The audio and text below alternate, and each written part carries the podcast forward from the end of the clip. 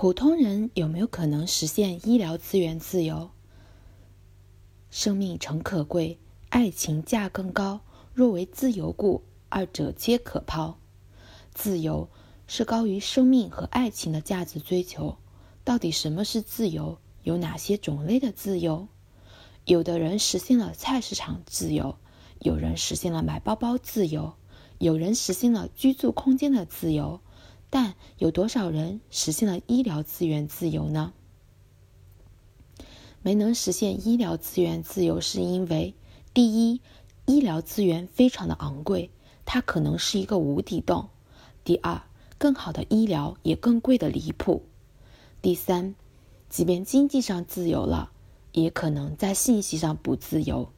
求医时，即便自己是医生，在面对自己的疾病时，可能也会惊慌失措。世界那么大，到底该去哪里看啊？可是你知道吗？